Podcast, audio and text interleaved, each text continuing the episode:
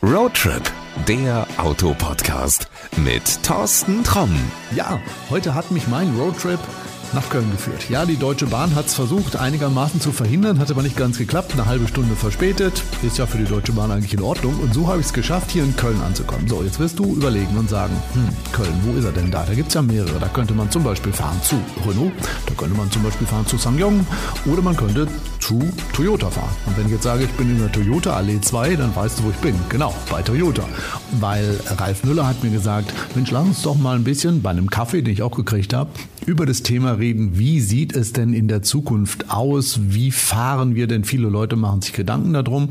Und habe ich gedacht, ja, genau das ist es. Darum bin ich jetzt hier. Ralf, erstmal vielen Dank für die Einladung und vielen Dank für den Kaffee. Ja, schönen guten Morgen. Schön, dass du da bist. Äh, Habe mich sehr gefreut, dass ich dich jetzt hier kennenlernen durfte und auch begrüße hier bei Toyota Deutschland. Ja, freue mich jetzt auf eine spannende Unterhaltung. Bin schon auf deine Fragen gespannt. Dann legen wir mal los. Ja, los, komm, dann lass uns doch mal drüber reden. Äh, Mobilität der Zukunft. Ist das wirklich so? Politik sagt ja, ab 2035 gibt es definitiv überhaupt keinen Verbrenner mehr. Muss ich mir jetzt schon Gedanken drum machen, dass ich 2035 überhaupt mit dem Verbrenner noch fahren könnte? Also ist das dann vorbei? Ja, wir leben ja im Moment in sehr aufgeregten Zeiten, um es mal so auszudrücken. Ja, 2035 steht vorerst mal in Europa das Verbrenner aus. Der Weg dahin, der wird natürlich unterschiedlich von den Herstellern gesehen. Ist es richtig, bereits jetzt schon auf rein batterieelektrische Mobilität zu setzen? Oder, so wie Toyota es sieht, ist es vielleicht sinnvoller, dass wir seine Multi-Antriebstechnologie vertrauen? Das ist ein kompliziertes Wort. Wir meinen damit, dass wir eben verschiedene Antriebs Antriebstechnologien parallel weiterentwickeln und laufen lassen mit dem Ziel, schneller zu dekarbonisieren. Heißt jetzt genau was? Ähm, momentan sind sehr viele Verbraucher verunsichert, wissen nicht genau, welchen Antrieb äh, sie kaufen sollen, welches Konzept. Äh, wir sagen, äh, wenn wir weiterhin unsere Hybridfahrzeuge, die wir schon seit langen Jahren im Programm haben, immer weiterentwickeln, wenn wir die auch weiter produzieren, können wir viele Menschen dazu bewegen, zeitnah vom alten Verbrenner umzusteigen auf einen modernen Vollhybrid, vielleicht auch einen Plug-in-Hybrid, vielleicht auch ein rein batterieelektrisches Fahrzeug. Also die verschiedenen Konzepte, die die Hersteller anbieten und auch Toyota sind ja immer oder werden immer äh, produziert oder verkauft, besser gesagt, für den spezifischen Anwendungsfall. Du hast eben gesagt Plug-in-Hybrid. Da habe ich jetzt irgendwo mehrfach gelesen, äh, seitdem diese steuerliche Förderung nicht mehr da ist, ist der Plug-in-Hybrid tot. Also da macht es doch gar keinen Sinn mehr, den weiterzuentwickeln. Das sehen wir völlig anders. Es ist natürlich schon so, dass äh, Menschen natürlich die Produkte bevorzugt kaufen, die natürlich auch dann staatlicherseits gefördert werden. Aus unserer Sicht ist der Plug-in-Hybrid völlig zu Unrecht aus der Förderung rausgelaufen. Eines der Argumente war, dass man festgestellt hat, dass bei Leasingrückläufern beispielsweise das Ladekabel noch original verpackt im Kofferraum liegt. Da muss ich einhaken. Ich kenne dieses Gerücht auch von vielen, die es erzählen. Hast du es schon mal erlebt? Also hast du wirklich ein Auto gesehen, wo das Kabel unbenutzt nach, keine Ahnung, zwei oder drei Jahren wiederkam? Ja, also ich fahre einen Plug-in, der ist jetzt knapp zwei Jahre alt und das Kabel ist unbenutzt im Kofferraum. Was? Was? Warum das denn? Weil ich die Möglichkeit habe, bei Toyota Deutschland zu laden und da sind die Ladekabel an der Ladesäule dran. Also ich brauche die öffentlichen Ladesäulen zum Glück in meinem Fall nicht und das geht auch vielen so. Viele haben eine heimische Wallbox oder können am Arbeitsplatz laden und das mache ich beinahe täglich mit meinem RAV4 Plug-in Hybrid. Ich fahre überwiegenden Teil der Strecke rein elektrisch, obwohl mein Ladekabel, was ab Werk mitgeliefert ist, original verpackt im Kofferraum Kofferraum liegt. Und das ist einer der Trugschlüsse, warum man zu Unrecht aus meiner Sicht der Dinge oder unserer Sicht der Dinge dem Plug-in-Hybrid unterstellt, hat, dass er eben flächendeckend nicht so genutzt wird, wie er eigentlich konzeptbedingt vorgesehen war. Also der große Vorteil ist ja, du kannst ja eine relativ lange Zeit äh, schon mal elektrisch fahren, wenn du das Auto voll geladen hast. Das ändert sich ja auch ohne die steuerliche Förderung nicht. Also ich kann ja weiter 50 plus Kilometer damit elektrisch fahren, wenn ich ihn lade, an der Wallbox oder öffentlich irgendwo an einer, an einer Ladesäule bei, was weiß ich, McDonalds oder sonst irgendwo. Ganz genau. Aber jetzt ist es natürlich schon, muss man ganz klar sehen, der Unterschied zwischen einem Vollhybriden, einem Plug-in-Hybriden und einem batterieelektrischen Fahrzeug schlägt sich natürlich im Preis nieder, weil der, der Löwenanteil bei so einem Fahrzeugneupreis ist natürlich der Batteriepreis. Äh, der RAV4 Plug-in-Hybrid beispielsweise hat eine 18 Kilowattstunden Batterie drin und äh, der BZ4X, unser rein batterieelektrisches Fahrzeug, hat eine 72 Kilowattstunden Batterie drin. Das kann man schon ahnen an den Zahlen. Beim batterieelektrischen Fahrzeug ist natürlich ein etwas höherer Preis zu bezahlen fahren, alleine weil die Batterie viel größer ist. Und deswegen meinen mir, für die allermeisten Fahrstrecken, die man täglich zurücklegt, würde auch ein Plug-in-Hybrid die richtige Wahl sein können. Wenn ich beispielsweise sage, ich muss jeden Tag äh, 50 Kilometer zur Arbeit pendeln hin und zurück, das ist so ungefähr das, was die meisten Leute zurücklegen, dann kann ich mit einer vollen Batterieladung mit dem RAV4 Plug-in-Hybrid zwischen 70 und 90 Kilometer rein elektrisch fahren, abhängig davon, Sommer oder Winter, wie stark nutze ich Heizung und Klimaanlage. Und dadurch, dass ich das so benutze, das Fahrzeug, fahre ich es überwiegend im Stadtverkehr rein elektrisch. Und wenn ich Urlaubsfahrten habe, dann nutze ich den eben im effizienten Hybridantrieb. Dann fahre ich das Fahrzeug mit fünf Litern im Durchschnitt über die weite Strecken über die Autobahn. So, das war jetzt die Lobeabteilung des Plug-in-Hybriden. Also ich höre mal daraus, Toyota wird da weiterentwickeln und den wird es auch in nächster Zeit erstmal weiter zu kaufen geben, kann man auch kaufen. Ganz genau. Ne? Wir bringen ja Mitte des Jahres den äh, Prius raus in der fünften Generation. Das wird auch ein Plug-in-Hybrid sein. Also nach wie vor sehen wir in der Plug-in-Technologie ein, ein, eine wichtige Säule in der individuellen Mobilität. Für den einen oder anderen ist vielleicht ein, ein normaler Vollhybrid völlig ausreichend. Wiederum andere können bereits heute schon auf ein batterieelektrisches Fahrzeug setzen. Das hängt sehr stark davon ab, wie ist denn mein individueller Bedarf? Wie ist mein, meine tägliche Nutzung des Fahrzeuges? Was habe ich denn für ein Umfeld, in dem ich das Fahrzeug nutze? Ich habe auf der VDE E-Mobility Conference gelernt, äh, Elektromobilität ist die Mobilität der Eigenheimbesitzer. Ganz einfach, weil die meist irgendwie eine Photovoltaikanlage auf dem Dach oder auf der Garage haben und so ihr Auto eben ja nahezu kostenlos laden können. Stimmst du dem zu? Ich würde es etwas differenzierter sehen. Das ist sicherlich so plakativ ausgedrückt, schon, ist schon was dran an der Geschichte, weil wer kann laden äh, sein, sein vollelektrisches Fahrzeug? Das sind eben diejenigen, die entweder ein Eigenheim haben mit einer Garage oder mit einem Carport, mit einer Wallbox und oder eben diejenigen, die am Arbeitsplatz laden können. Was tun denn all die Menschen, die in Großstädten wohnen, in Häuserschluchten, in Hochhäusern, Mehrfamilienhäusern? So viel Ladesäulen kann man denen gar nicht vor die Türe setzen. Was machen wir denn mit den Menschen? Und die wollen wir vom Verbrenner wegbekommen, möglichst schnell auf einen beispielsweise auf einen Vollhybriden, der natürlich wesentlich weniger Kraftstoff verbraucht als ein herkömmlicher Verbrenner und damit leisten wir natürlich einen wichtigen Beitrag zur schnelleren Dekarbonisierung. Das ist der Grund, warum wir der Meinung sind, nach wie vor haben alle Antriebskonzepte ihre, ihre Berechtigung, Hybride, Plug-in-Hybride, batterieelektrische Fahrzeuge und, da kommen wir wahrscheinlich später zu, auch Brennstoffzellenfahrzeuge. Da wollte ich gerade zukommen. Ich wollte gerade sagen, Toyota ist ja auch einer der wenigen Hersteller, der tatsächlich Autos hat, die mit Wasserstoff betrieben werden. Wird das Zukunft sein? Also wenn ich mir jetzt angucke, was andere Hersteller machen, zum Beispiel BMW, die waren mal irgendwann Anfang der 2000er ganz groß unterwegs und gesagt, jawohl, das ist die Technologie der Zukunft und dann ist das irgendwo verschwunden und dann war sie nicht mehr die Technologie der Zukunft. Neulich haben sie es wieder rausgekramt und haben wieder gesagt, Mann, das ist die Technologie der der Zukunft. Ihr seid jetzt schon länger damit unterwegs. Also ist das die Technologie der Zukunft oder weiß BMW gar nicht, was sie da wollen? Also Toyota ist ja bekannt dafür, dass sie wirklich sehr überlegte Strategien fahren, die sehr langfristig ausgelegt sind. Also wir machen ja keine Kurzfriststrategien für die nächsten zwei bis fünf Jahre, sondern wir denken ja auch wirklich strategisch in die Zukunft, wo wollen wir hin? Und wir sehen schon die Zukunft der Gesellschaft wasserstoffbasiert. Jetzt kann man natürlich nicht einfach sagen, wir bauen jetzt immer mehr Wasserstoffautos. Da gibt es auch gute Gründe, dass das eben nicht in der Fläche für jedes Fahrzeug und für jeden für jedes Anforderungsprofil sinnvoll ist. Wir sagen, die Zukunft ist eine wasserstoffbasierte Gesellschaft. Wir sehen ja jetzt schon, dass in der Industrie sehr stark Wasserstoff nachgefragt wird. Im Bereich der Nutzfahrzeugsparte wird Wasserstoff jetzt auch zukünftig und kurzfristig eine immer größere Rolle spielen. Es geht auch in den Bereich, dass Wasserstoffzüge gebaut werden, Wasserstoffbusse für den öffentlichen Nahverkehr. Da kann ich gleich mal was zu erzählen. Da gibt es schon wirklich funktionierende Projekte. In Norddeutschland zum Beispiel ein sehr spannendes Projekt mit GP Joule. Wir haben mit dem Mirai jetzt in der zweiten Generation schon ein serienreifes Brennstoffzellenfahrzeug, was wirklich sehr viele Vorzüge in sich vereint. Also die Brennstoffzellentechnologie ist sicherlich nicht für jede, für jede Anwendung und auch für jeden Fahrzeugtyp geeignet.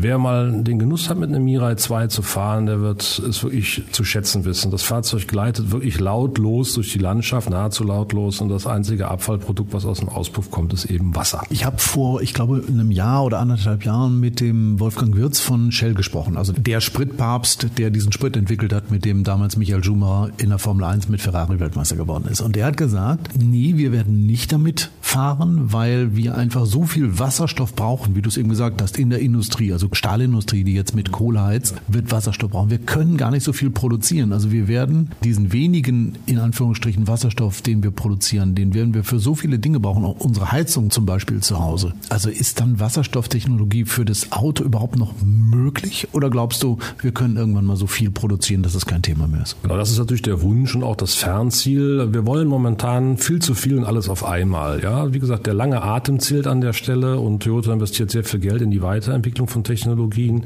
Ich möchte nicht so weit gehen zu sagen, wir parken momentan die Brennstoffzelle im Pkw-Bereich, aber es wird noch ein langer Atem nötig sein, dass auch im Pkw-Sektor Wasserstoffantriebe, ich will mal sagen, in der breiten Masse salonfähig werden. Momentan kennt das kaum jemand. Äh, es bekommt mehr und mehr Bedeutung eben durch die industrielle Nachfrage, durch den kommerziellen Nutzungsbereich und es wird sicherlich speziell in Europa noch auf absehbare Zeit eher ja ein Nischenprodukt bleiben, was aber nichts daran ändert, dass wir an der Wasserstofftechnologie festhalten und sie weiterentwickeln, weil die wird ja nicht nur im Pkw-Bereich gebraucht, sondern eben auch für stationäre, dezentrale Energieproduktion.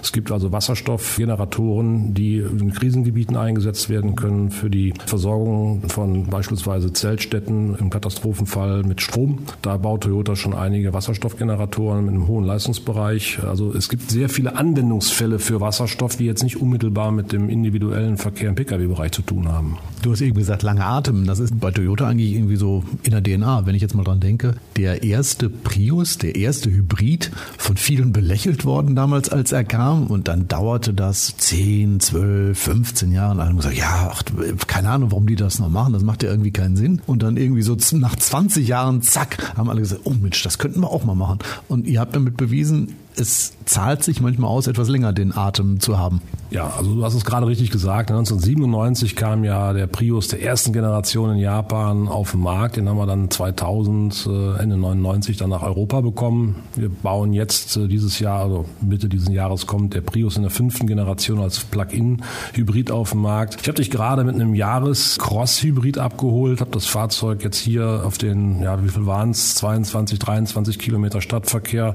mit 3,9 Liter Durchschnittsverbrauch bewegt. Also wir haben gut die Hälfte der Zeit rein elektrisch zurückgelegt im Stadtverkehr mit einem Verbrauch von unter vier Litern. Das kann sich sehen lassen und deswegen sind wir der festen Überzeugung, die Hybridantriebe leisten einen großen Beitrag zur Dekarbonisierung auf möglichst schnellem Weg. Deswegen halten wir auch daran fest. Es macht aus unserer Sicht keinen Sinn, jetzt alles auf batterieelektrische Mobilität zu setzen, weil wir hatten es eben schon mal, nicht jeder kann so ein Fahrzeug nutzen, weil ihm einfach die Lademöglichkeiten fehlen. Und dann fährt man am sinnvollsten einen modernen Vollhybriden, der eben sehr geringen Kraftstoffverbrauch hat im Verhältnis zu dem, was er an Leistung bietet. Und von daher ist das für uns der richtige Weg. Lass uns mal ein Stück weiter gucken. Elektrisch. Das ist bei Toyota noch nicht so verbreitet. Im Moment sehe ich, wenn ich so mal auf der Webseite mich umschaue, es gibt ein Auto. Genau, das ist unser BZ4X. Das, ist unser das musst du mir übrigens mal erklären. Der hat einen sehr kryptischen Namen. Hat das eine Bedeutung? Äh, ja, in der Tat. Das BZ steht für Beyond Zero. Das ist also quasi unsere Vision jenseits von Null, Beyond Zero. Vier steht für das D-Segment, weil D ist quasi der vierte Buchstabe im Alphabet und das D-Segment ist eben ja der, die Modellklasse des Fahrzeuges und das X steht für Crossover. Crossover. Also Beyond Zero, D-Segment Crossover, wenn man es so übersetzen möchte. Jetzt haben wir das auch mal geklärt und es ist immer noch der einzige. Es ist zurzeit der einzige, aber da haben wir eine ganze Menge im Köcher. Da kommt so einiges an, an Modellen. Also verschiedene BZ-Modelle werden wir in Kürze erleben. Wir werden bis 2025 5,5 Millionen elektrifizierte Fahrzeuge produzieren. Das umfasst allerdings eben Hybride, Plug-in-Hybride, batterieelektrische Fahrzeuge und auch Brennstoffzellenfahrzeuge. Aber um da genauer zu werden, das werden weltweit 70 elektrifizierte selektierte Modelle sein, davon alleine 15 sogenannte Zero-Emission Vehicle. Das sind eben batterieelektrische Fahrzeuge und auch solche mit Brennstoffzellenantrieb. Und 2030 werden wir dann am Ende des Tages 30 rein batterieelektrische Modelle haben. Also man kann sehen, wir nehmen da jetzt mächtig Fahrt auf. Wir sind ein globaler Hersteller, Weltmarktführer, größter Hersteller der Welt, der den Weltmarkt bedient und nicht nur Europa und nicht nur Deutschland. Und deswegen müssen wir schauen, was wird in der Welt nachgefragt, was wird benötigt, um eben immer wieder dieselbe Aussage Aussage, möglichst schnell zu dekarbonisieren. Und da bleibt es bei der Aussage, wir brauchen nicht eine Antriebstechnologie, die da rein batterieelektrisch ist, sondern wir brauchen ein weit gefächertes Portfolio, um über da, wo die richtige Antriebstechnologie äh, benötigt wird, für den jeweiligen Einsatzzweck eben bedienen zu können. Warum macht ihr das denn nicht so wie andere, die permanent darüber berichten, wenn sie, was weiß ich, sich ein neues Modell überlegt haben, was vielleicht batterieelektrisch irgendwann mal auf die Straße kommen könnte und wie das vielleicht aussehen könnte und was das meinetwegen auch noch für eine Farbe hat? Haben könnte. Bei Toyota merkst du irgendwie erst so, wenn das Auto da ist, zack, er steht beim Händler, oh guck, da haben wir den ersten elektrischen. Ja, wer Toyota kennt, weiß, wir sind eine Marke, die wirklich nicht trommelt, sondern wirklich im, ich will fast schon sagen, im Stillen arbeitet, lieber Leistung liefert, anstatt darüber zu erzählen. Und deswegen ist Toyota sicherlich nicht omnipräsent mit markigen Aussagen, sondern wir verfolgen konsequent einen, einen eingeschlagenen Weg. Das kann man ja alleine schon mit der Hybridtechnologie seit 1997 sehen und nachvollziehen. Und deswegen sind wir an der Stelle vielleicht nicht auf dem Podest ganz oben, was das Laute angeht, aber in der Kontinuität, glaube ich, sind wir ziemlich weit vorne. Ist das so die japanische Philosophie? Ja, das kann man durchaus sagen. Das ist eine japanische Philosophie und insbesondere auch die Toyota-Philosophie. Also wer Toyota kennt seit vielen Jahren, es ist wie gesagt ein, ein Hersteller, der äh, leise Töne von sich gibt und nicht große Aussagen trifft und dann hinterher nicht liefern kann, sondern wir gehen in der Entwicklung ganz konsequent voran, Stück für Stück, auf lange Frist ausgelegt. Man sieht es ja eben auch an an den, an den Aussagen, was machen wir bis 2030, was machen wir bis 2035 bis hin zu 2050. Es gibt Langfristziele, die wir verfolgen. Und mit der Hybridtechnologie, die 1997 quasi auf den Markt kam, der man damals nicht zugetraut hat, dass sie mal den Durchbruch schafft. Wir haben über 21 Millionen Hybridfahrzeuge im Markt. Viele Hersteller haben jetzt Vollhybride im, im Programm. Also ich glaube schon daran sieht man, dass Durchhaltevermögen, Kontinuität eben sehr wichtig sind. Ja, jetzt wo du sagst, also andere Hersteller haben ja jetzt auch angefangen und haben den sogenannten Vollhybrid in ihr Portfolio aufgenommen, die vorher vielleicht nur einen Plug-in-Hybriden hatten. Also ist diese Idee ja gar nicht so schlecht gewesen, wie man anfangs ja immer gesagt hat. Nein, da kann man sich nur wiederholen. Die Idee ist klasse, das haben jetzt auch viele gesehen und äh, die funktioniert einfach, weil es geht am Ende des Tages doch immer nur darum, wir wollen dekarbonisieren, das ist so dieses neue Modewort. Man kann auch einfach sagen, wir wollen den Kraftstoffverbrauch reduzieren und damit natürlich den CO2-Ausstoß reduzieren, weil das verbirgt sich letztlich hinter diesem Modewort dekarbonisieren. Das kommt zum einen der Umwelt zugute und das ist super wichtig, das kommt natürlich auch dem Portemonnaie zugute und nicht jeder Mensch ist, äh, sagen wir mal, im Portemonnaie so betucht, dass er sich das teuerste rein batterieelektrische elektrische Auto leisten kann. Und wir möchten niemanden zurücklassen, sondern möchten auch den Menschen, die, weil sie ein Eigenheim haben, weil sie eine Familie haben und obendrein mobil sein wollen und müssen, weil sie einen Pendelverkehr zur Arbeitsplatz haben, mit dem öffentlichen Nahverkehr nicht, nicht, äh, den nicht so nutzen können, wie sie es gerne möchten, denen möchten wir ja auch eine Möglichkeit bieten, einen Beitrag zu leisten zur Dekarbonisierung, sprich Umwelt schonen und gleichzeitig aber auch das Ganze finanzierbar halten. Und da ist der Königsweg ein Hybrid, ein Vollhybrid. Wer noch nie einen gefahren hat, ich glaube, dem können wir nur einen Tipp geben. Gehen wir zum Toyota-Händler, sag mal, du willst so ein Ding einfach Probe fahren, egal ob das jetzt beim Jahres losgeht oder ob es ein Corolla ist oder sonst irgendwas. Ich glaube, einfach mal fahren überzeugt viel mehr als sich vorher schlau lesen oder von irgendwelchen Politikern irgendwas erzählen lassen. Einfach mal reinsetzen, fahren. Absolut richtig. Wir haben, als wir damals die Hybridtechnologie in den Markt gebracht haben, haben wir sehr stolz darüber erzählt, was da alles so technisch entwickelt wurde. Und da haben wir gemerkt, das hat viele Kunden abgeschreckt, wenn man sehr viel über Technik redet, was da alles so drin ist und was da möglicherweise kaputt gehen kann. Und dann haben wir 2014 war das, glaube ich, sind wir umgeschwenkt und haben gesagt, wir nennen das jetzt kraftvoll, entspannend, sparsam, weil das ist genau das oder die Schlagworte, die beschreiben am besten, wie ein Hybrid fährt. Und das haben unsere Verkäufer dann bei den Kundenberatungsgesprächen noch angewendet, haben weniger erzählt, was da alles unterm Blech passiert, sondern haben einfach gesagt, setz dich rein und fahr kraftvoll, entspannend, sparsam. Und das hat funktioniert. Die Kunden haben es erlebt und haben auch verstanden, dass ein Hybrid nichts hochkompliziertes ist, sondern einfach eine funktionierende Technik, bei der man sich auch gar nicht umstellen muss. Wenn man in einen Toyota Hybrid einsteigt, hat vorher noch nie ein Hybridfahrzeug gefahren, sondern vielleicht ein Schaltgetriebe, Automatikfahrzeug, wird man feststellen, man muss gar nichts anderes machen. Wer Automatikerfahrung hat, der steigt sofort in ein, Auto, in ein Hybrid von Toyota ein und muss sich nicht umstellen. Es gibt einen entscheidenden Unterschied. Erstmal, du drückst auf den Knopf und es bleibt ruhig. Ganz genau. Man drückt auf den Knopf und wer noch ein bisschen jünger ist und noch ein gutes Gehör hat, der hört vielleicht so ein bisschen was geklicker. Das ist einfach, wenn das System quasi startet, das Hybridsystem quasi ähm, in den sogenannten Ready-On-Modus geht. Das dauert nur ein bis zwei Sekunden, dann leuchtet die grüne Lampe und das war's. Dann kann man schon losfahren, indem man einfach auf die Bremse tritt, die Fahrstufe einlegt, also Fahrstufe D, Bremse loslassen, losrollen. Das war's.